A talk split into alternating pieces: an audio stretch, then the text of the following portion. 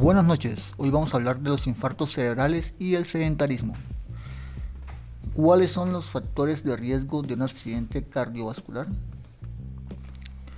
La principal causa del accidente cerebrovascular es la presión arterial elevada. Este es el primer factor de riesgo de una serie que te relataremos a continuación, entre ellas el sedentarismo, el alto consumo de radicales provenientes, entre otros, el tabaco, frituras o grasas hidrogenadas, el consumo de alcohol en exceso, consumir drogas, padecer problemas cardíacos como la fibrilación auricular u otras afecciones inicialmente no cardíacas ni vasculares como la diabetes o el estrés.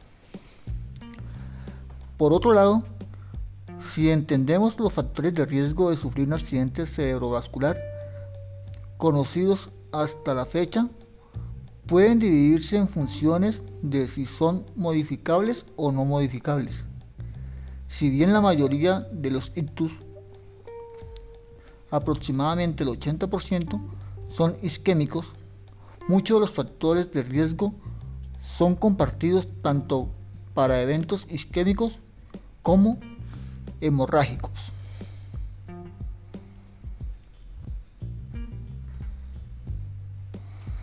¿Qué es el ictus? El ictus es la principal causa de daño cerebral adquirido, DCA. Se produce por interrupción de flujo, de flujo sanguíneo en alguna zona del cerebro que provoca la pérdida de alguna capacidad asociada en esa zona del cerebro. Según datos recientes, el ictus puede ser mortal en un 20% de los casos y origen de una discapacidad grave en el 44% de las personas que sobreviven a uno.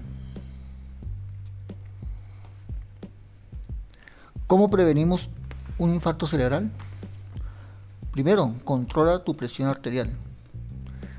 Debes tener, debes tener equilibrados los niveles de glucosa. Llevar una dieta saludable. Beber alcohol lo menos posible. No fumar. Mantener un peso ideal.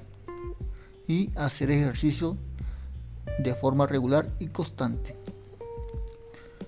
Otra, ¿cómo podemos prevenir el sedentarismo?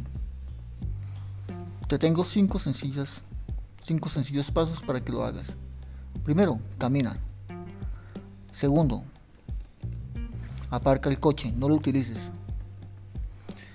Tercero, elige siempre las escaleras. Cuarto, quítale el polvo a la bicicleta y úsala. Quinto, si trabajas en una oficina, tómate unos minutos de descanso, sal y camina. Estos simples pasos te pueden salvar la vida.